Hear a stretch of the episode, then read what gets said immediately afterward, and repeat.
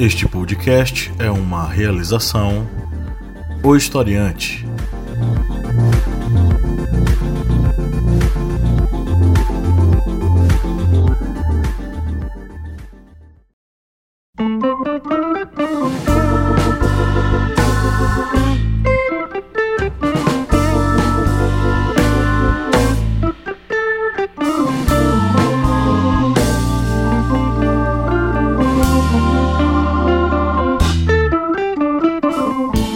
Historiantes, bem-vindos mais uma vez ao seu podcast sobre as ciências humanas. É o podcast do historiante a cada semana aqui trazendo reflexões e debates bem interessantes para você. No programa do início da semana é a Minipédia. Estamos aqui mais uma vez eu, professor Pablo Magalhães, e do outro lado da nossa bancada virtual, o senhor Kleber Roberto. Olá, pessoal, tudo bem? Estamos aqui mais uma vez para debater sobre o assunto da história. Hoje a partir de uma obra fantástica, uma obra bem interessante que é Superman entre a foice e o martelo. Só pelo nome você já deve saber o que é que vai rolar. Então hoje é um dia pra gente conversar sobre essa HQ fantástica, que saiu filme também recentemente, né? Com dublagem em português, já saiu a dublagem em português. Só pelo nome você já sabe, entre a foice e o martelo é uma brincadeira aí que os autores fizeram com o comunismo, né? Então a gente vai mergulhar no contexto da Guerra Fria com uma ideia interessante. E se o Superman tivesse caído na União Soviética e não nos Estados Unidos, né, Kleber? É, é uma ideia que o próprio o escritor, ele já parece que já estava planejando desde a década de 70 fazer esse livro, mas a publicação saiu em 2003, ou seja, ele já teve essa ideia durante aquele período da Guerra Fria, mas a HQ só veio agora mais recentemente, em 2003, que foi uma ideia escrita por Mark Millar e a HQ tiveram vários desenhistas que nós vamos comentar no decorrer desse podcast, dessa minipédia. Antes a gente vai para os nossos recadinhos. Seja um apoiador e ajude os produtores de conteúdo em educação a funcionar e trabalhar. Se você acompanha o nosso conteúdo há um bom tempo, curte, e a gente tá te ajudando a estudar e a pensar o mundo, né? Considere ser um apoiador no apoia.se barra historiante, onde você pode colaborar a partir de quatro reais mensais. Bem baratinho, coisa básica, mais barato que um copo, uma dose de cloroquina na veia, né, Kleber? É um valor bem módico, um valor bem baixo, e você vai estar ajudando o Portal Historiante nessa missão de difundir conhecimento e também vai participar de várias vantagens, como por exemplo, nosso grupo secreto no Facebook com vários materiais exclusivos e o sorteio mensal de livros. E nesse mês já tivemos sorteio e alguém vai receber um livro em sua casa. E para você participar dessas vantagens, você vai lá no nosso apoia-se, apoia.se barra historiante e faz sua contribuição a partir de quatro reais. Tô com o nome aqui do campeão né, o ganhador desse mês foi o é, Gelson Vitorino de Brito Júnior. Ele foi sorteado desse mês de julho e ele vai receber o livro As Vidas de José Bonifácio, da Mary Del Priori, um livro editado e publicado pela editora Sextante no selo Estação Brasil. A editora Sextante, nossa parceira aqui, é, fornece aí livros bem interessantes pra gente. Acompanhem as nossas publicações, tem resenha do livro lá no nosso Instagram e no nosso Facebook. Acompanhe e conheça um pouco mais dessa obra fantástica fantástica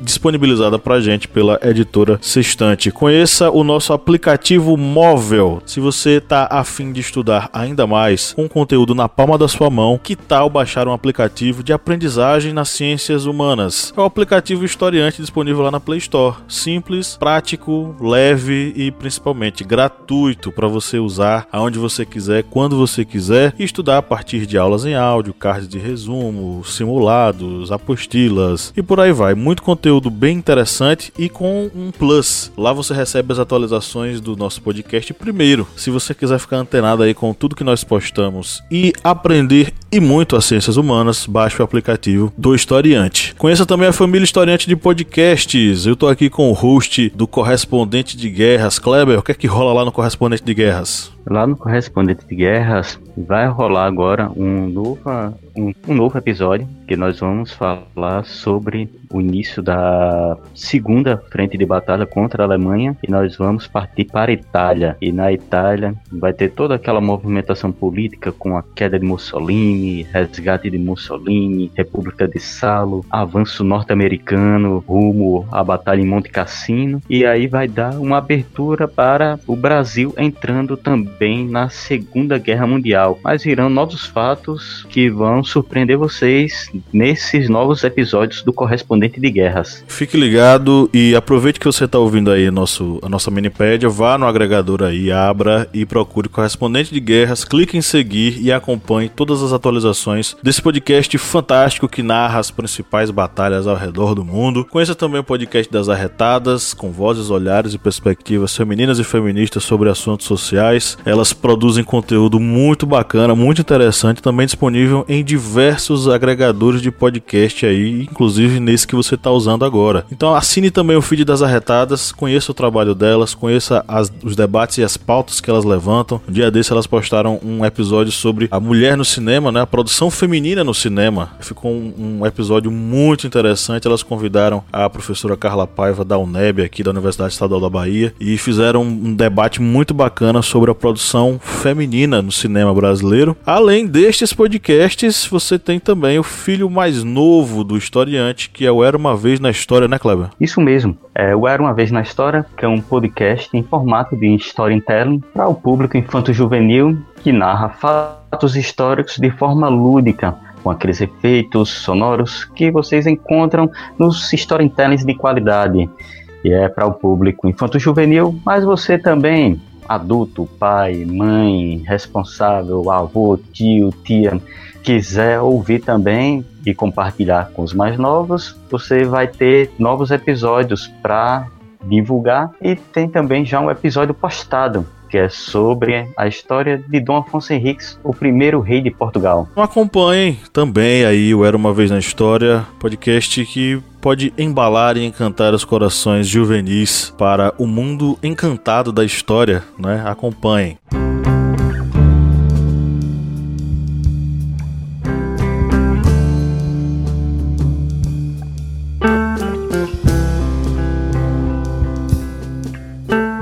Vamos para nossa pauta agora. A provocação mais interessante que nós poderíamos encontrar nas HQs seria o seguinte: e se o Superman não tivesse caído em Smallville? Se ele tivesse caído no coração da União Soviética, no momento em que ela tinha se firmado como a principal potência pós Segunda Guerra Mundial, aliada aos Estados Unidos. Caindo no, na União Soviética, nós teríamos aí um, um super-homem comunista, um super-homem vermelho, né, lutando pelos ideais comunistas. Essa ideia nasceu de onde? Kleber tá com essas informações aí. De onde vem essa ideia maluca, hein, Kleber? Essa ideia é do escritor Mark Millar e ele tá com essa ideia desde a década de 1970.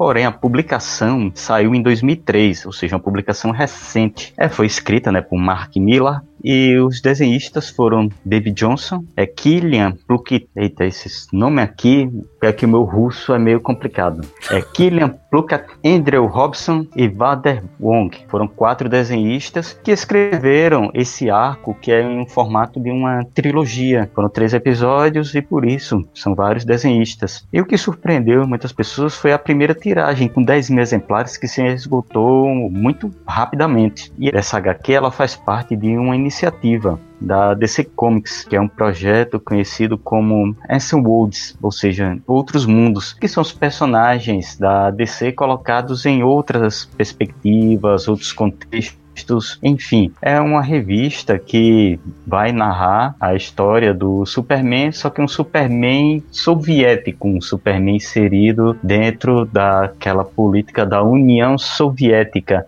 durante o governo de Joseph Stalin. E vem, tem várias, digamos, ideias e vários personagens que vão sofrer várias modificações dentro dessa HQ, não, não somente o Superman. Isso mesmo. É, a gente vai ter, vai, vai ser apresentado a história alternativa de um Superman que vai ser criado na União Soviética sob uh, um regime comunista, que logo cedo vai descobrir seus poderes, né? É, aos poucos ele vai chegando a esses, esses poderes, né, descobrindo o tanto que ele pode fazer. Uma amiga, logo no início da história dele, é a Lana. A Lana tá, no, tá na história original do, do Superman quando ele é o Superboy. Mas agora a gente vai encontrar a Lana, chamada de Svetlana. Ela vai ser uma das primeiras amigas do Superman e vai ajudar ele a compreender esse poder. Vai protegê-lo, inclusive, quando ele acaba apanhando de alguns, de alguns guris, né? É, esse Superman, ele vai crescer dentro desse regime e vai ser descoberto logo cedo e vai ser utilizado pelo sistema. O Stalin vai se apropriar do Superman, vai colocá-lo como o modelo ideal do homem soviético. Aí a gente lembra também um, o que aconteceu durante a Segunda Guerra Mundial e depois na Guerra Fria, quando as grandes potências usavam é, atletas é, super fortes, super treinados, como exemplo da superioridade daquela nação. Aí, se você for pegar durante a Segunda Guerra Mundial, você vai ter a ideia do Hitler construindo a raça superior, ariana, superior em vários sentidos, intelectuais, físicos. Posteriormente a isso, a gente vai ter aí um modelo norte-americano e um modelo soviético disputando aí a supremacia nas Olimpíadas, cada um oferecendo, ao longo da, da Guerra Fria toda, um ideal de superioridade, de, de poder de cada país, transmutado ou traduzido nos corpos desses atletas que iam lá e ganhavam suas medalhas, enfim. O Superman ele vai encarnar esse ideal dentro da HQ né? E o Stalin vai usar isso em seu favor até o momento em que ele descobre que o Stalin utilizava-se de campos de concentração, os famosos gulags. Isso mesmo, os gulags que surgiram durante é, é, o governo de Joseph Stalin, que eram locais onde os opositores, é, pessoas contra o regime e qualquer pessoa que fosse tida como subversivo ao regime soviético era destinado para esses campos que começaram a ser instituídos antes mesmo dos campos de concentração nazistas. Era modelo de campo de concentração, trabalhos forçados e que os presos acabavam sofrendo com várias é, privações alimentares, é, de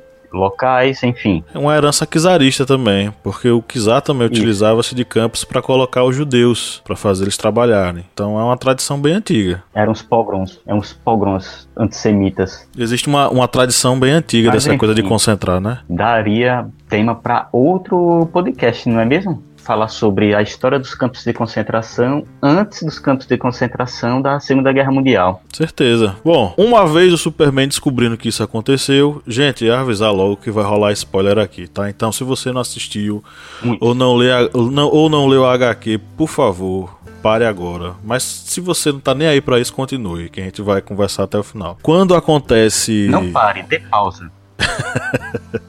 Quando acontece. Dê pausa, assista e volte. Isso.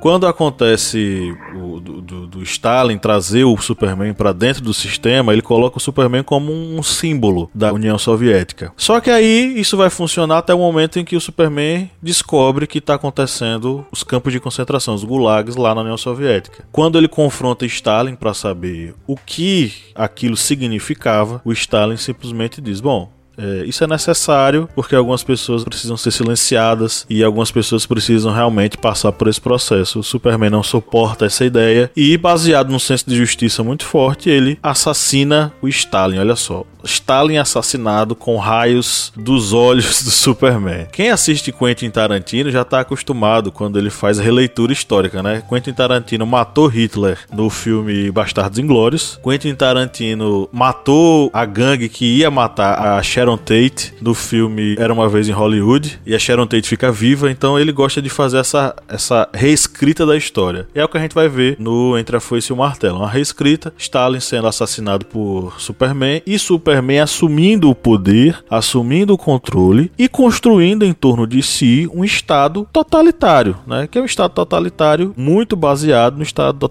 no estado totalitário que foi praticado pelo próprio Stalin. Isso mesmo. É, Stalin, ele concentrou sua, em suas mãos todo é, um aparato político, tanto político como também de repressão do próprio regime naquele momento. Até mesmo digamos, na Segunda Guerra Mundial, esse aparato foi muito utilizado, tanto dentro daquele sistema político, como também da própria sociedade, até mesmo na área militar. Lembrando que esse, é, por exemplo, a polícia secreta, toda essa parte de investigação, tinha a polícia secreta, que era chamada NKVD, que é muito comentado no podcast correspondente de guerras, NKVD, que ela acabou se tornando futuramente a KGB. KGB que foi até local de trabalho do presidente atual da Rússia, Vladimir Putin. Ele era um, um agente da, da KGB, da Polícia Secreta Soviética. E até lembra uma parte do próprio HQ, quando o mundo está descobrindo lá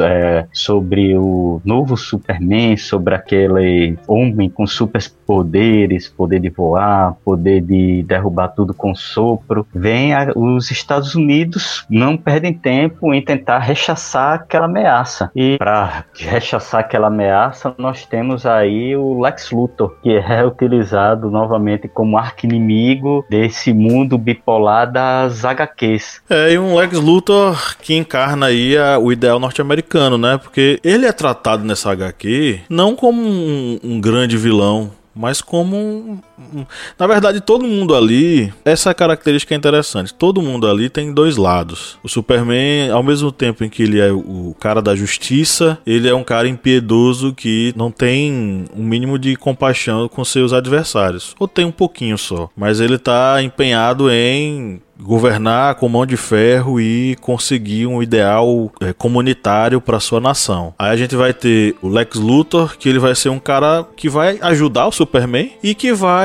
ao mesmo tempo que ele ajuda, ele também quer destruir. Então é, ele descobre que no momento da disputa se ele ajudar o Superman, ele também pode acabar se beneficiando. Você vai ter uma Lois Lane que vai ser a mulher do Lex Luthor, e essa Lois Lane ela vai tanto ser uma, uma pessoa muito preocupada com o futuro do, da sua nação, como também vai tentar dar uma, fazer uma chantagem com o Superman em alguns momentos, né? Então você vai ter personagens que vão ter dois lados. O próprio Batman, e de repente o Batman aparece, eu achei o máximo. De repente o Batman aparece. O Batman, ele é um garoto pobre que tinha sua família família lá aprisionada em um gulag. Os pais morreram, né, por doença, desnutrição, e ele ficou com raiva do Superman. Cresceu e se transformou no Batman com muita raiva do Superman pelo fato de ele apoiar aquele tipo de política. É um Batman com aquele gorro soviético, viu? Não é com as orelhas de morcego, mas aquele gorro tradicional da União Soviética. É um Batman reconfigurado para as realidades soviéticas. Então ele também aparece, ele aparece como vilão, mas também como uma espécie de anti-herói, dizendo: Ó, oh, o que você está fazendo é errado. E aí você vai ter personagens muito bem construídos. A própria Mulher Maravilha, que nesse filme ela é uma espécie de. Ela representa a ONU, né? Porque ela é aquela heroína que tenta ouvir os dois lados e tenta pacificá-los, mas chega à conclusão de que os homens só causam destruição mesmo e ela ia se retirar porque não aguentava mais aquela, aquelas brigas. Você vai ter então algumas representações: o Lex Luthor e a Lois Lane representando o ideal norte-americano, a Lois Lane sendo uma mulher é, independente, ela não gosta de ser regrada pelo Lex, ela levanta pautas feministas em alguns momentos. O Lex Luthor sendo o ideal norte-americano, ele vira presidente, então é um, uma simbologia muito forte para os norte-americanos, né? A, a ideia do presidente da república. O Superman encarnando os ideais comunistas, com a ideia de centralização do poder, a ideia de vamos lutar por uma nação melhor, e os Estados Unidos são a pior nação possível. Personagens muito, muito. É, com, com, com não, não, eles não vão ter características unicamente boas ou más. Eles vão ter os dois lados o tempo inteiro. É uma HQ que mostra muita coisa desse tipo, mas ao mesmo tempo, Kleber, ela levanta o ideal de supremacia norte-americana, porque no final das contas é a nação norte-americana que vai simbolizar a liberdade, né? A HQ tem o, o supervilão, né? É Brainiac, que é conhecido já tradicionalmente das HQs da DC Comics, mas ele, dentro dessa HQ, ele se torna é, sendo, digamos, reconfigurado, porque ah, os dissidentes são tratados, né, como ameaça, turistas do regime comunista soviético, e esse regime, liderado por Superman, se torna literalmente uma imposição contra as pessoas. E é, Brainiac, ele é reprogramado, e vira tipo uma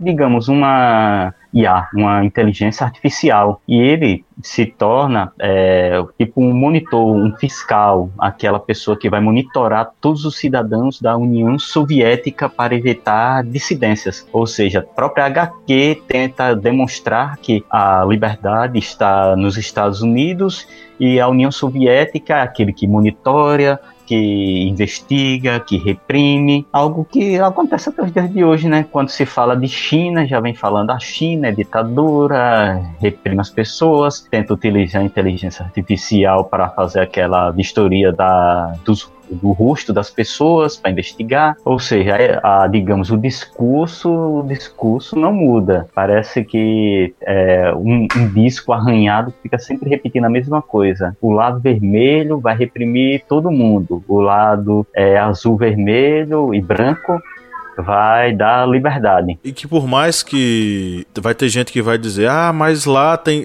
tem uma parte que o Superman diz, ah, é, faz uma crítica social, ah, mas aqui nos Estados Unidos vocês têm fome, miséria, pessoas na rua, desempregadas, pobres, é, isso nós não temos na União Soviética. Mesmo assim, é, existe uma construção de um discurso muito forte em torno da ideia de que, ó, a experiência soviética foi um fracasso e a história do Superman acompanha esse fracasso, porque o Superman, ele, de certo modo, encarna os ideais stalinistas, né, do regime totalitário. Então, olha só, tá vendo? O totalitarismo do, do, do, do, dos soviéticos não deu certo. O certo é a liberdade dos norte-americanos. Então, dá para sentir essa pegada mais favorável para os norte-americanos, encarnando neles o ideal de, de, de, liberdade, de democracia. A gente assiste ao longo do, da HQ o próprio Lex Luthor enquanto presidente promovendo a democracia, tanto que quando, quando o, o ideal máximo da democracia é o desapego a, ao poder, né? Quando os caras vencem Brainiac, o Lex Luthor vai dizer o seguinte: pronto, pronto, a, a minha missão está completa, deixo agora os cargos,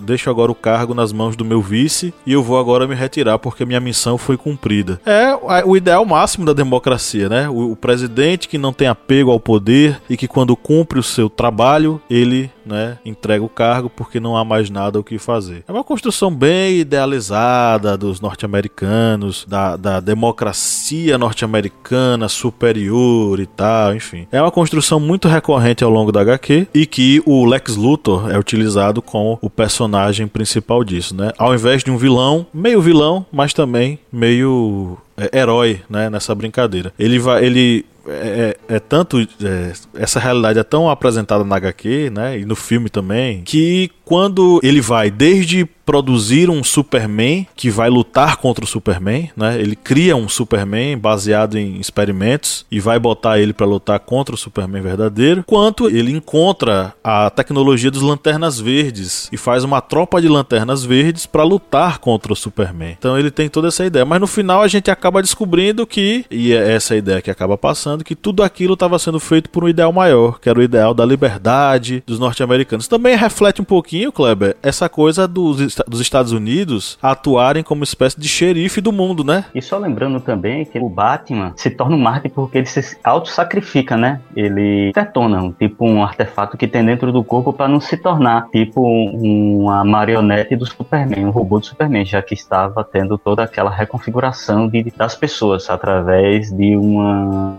CPU implantada nas pessoas. E para evitar se tornar um robô do Superman, ele se sacrifica aquele ideal, né? Aquele ideal ah, norte-americano do, do sacrifício, que é também muito é, pregado pela essa ideologia cristã. Ah, eu vou me sacrificar para manter a minha liberdade, para não ser corrompido, escravizado pelo inimigo. Ou seja, é todo aquele ideal que fica ali entranhado dentro do próprio HQ.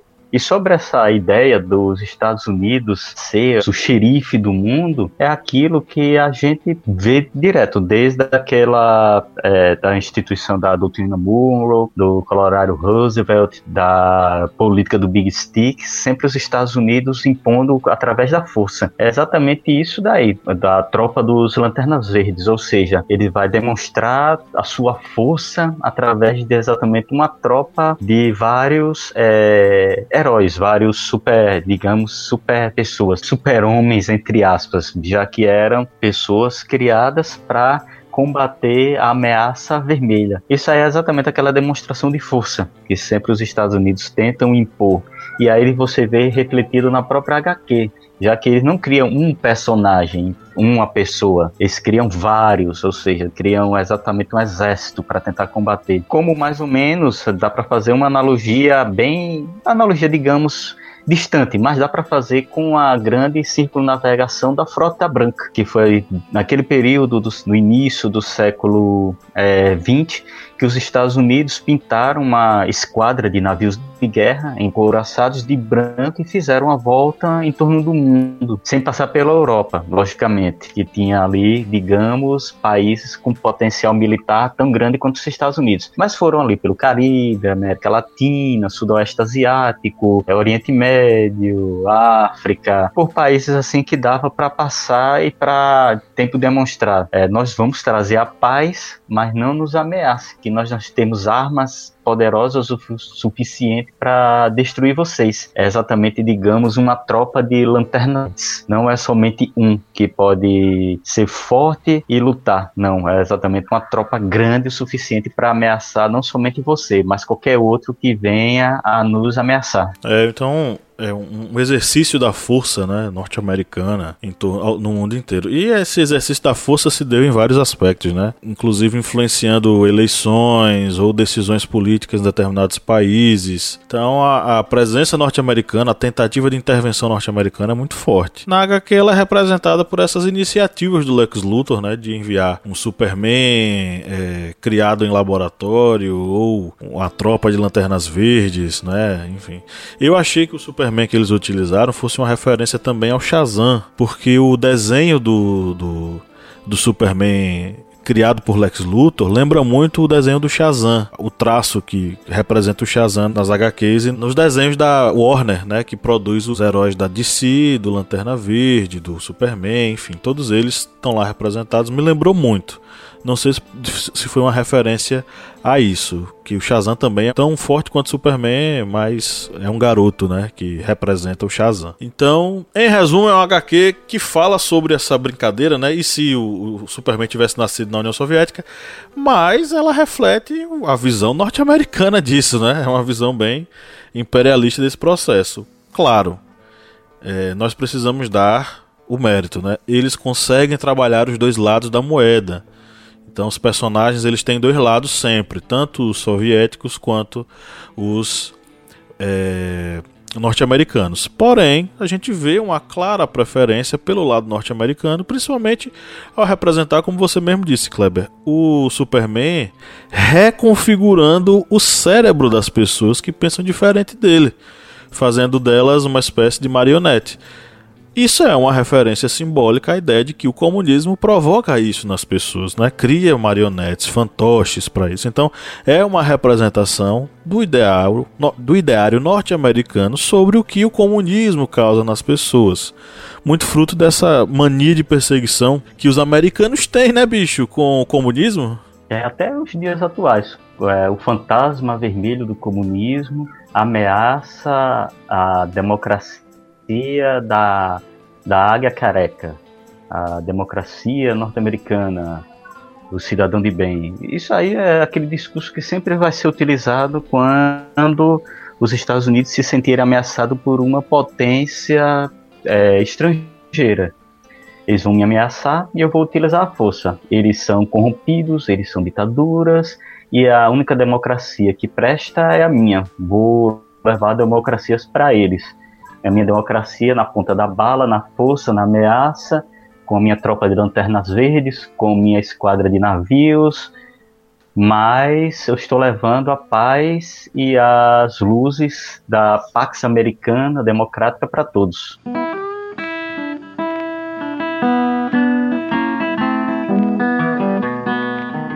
Bom, e aí?